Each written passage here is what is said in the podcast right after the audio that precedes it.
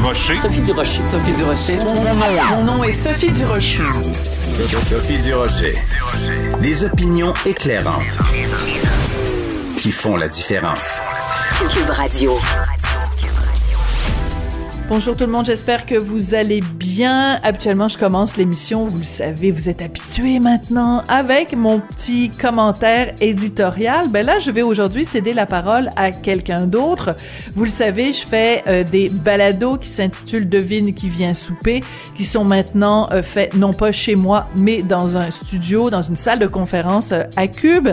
Et on le fait évidemment respectant toutes les mesures sanitaires du gouvernement. Et notre tout nouveau qui euh, est disponible à partir d'aujourd'hui. C'est avec euh, l'auteur Kim Thuy et l'animateur-producteur Jean-Philippe Dion. On a parlé de toutes sortes de choses. On a parlé euh, de ce que c'était pour Kim Thuy d'avoir un enfant autiste qui communique mieux qu'elle. On a parlé avec Jean-Philippe Dion de la maladie mentale de sa mère, dont il et elle parlent ouvertement.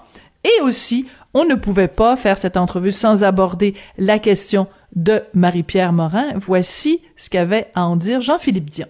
Marie-Pierre, je la considère comme une amie, puis malgré ce qu'elle a pu faire, ça restera une amie. Là, ça, pour moi, ça change rien. Puis Marie-Pierre ne m'a jamais rien fait, puis elle a jamais été terrible à mon égard, puis je l'ai jamais vraiment vue non plus dans des circonstances épouvantables. Mais, mais j'ai trouvé que c'était trop cher payé. Mm. Elle a pas été brillante dans des situations. Elle a, elle avait des démons à régler, puis je pense qu'elle aurait pas dû poser ces gestes-là. La punition était trop grave par rapport ben, à la faute. Aucun bon sens. Mm. Marie-Pierre, c'est une bonne fille, puis Marie-Pierre, c'est une personne qui a des des bonnes valeurs, puis qui est capable d'être hyper gentille, qui est extrêmement brillante.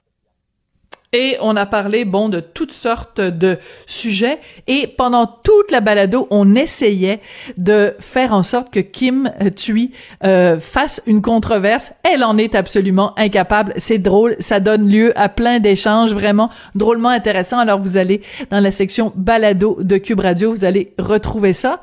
Et ben, j'ai le goût d'en faire quand même de ben voyons donc. Je vais vous dire, euh, vous savez quoi? C'est tellement bon, ces balados-là. Ben, voyons donc, c'est bon.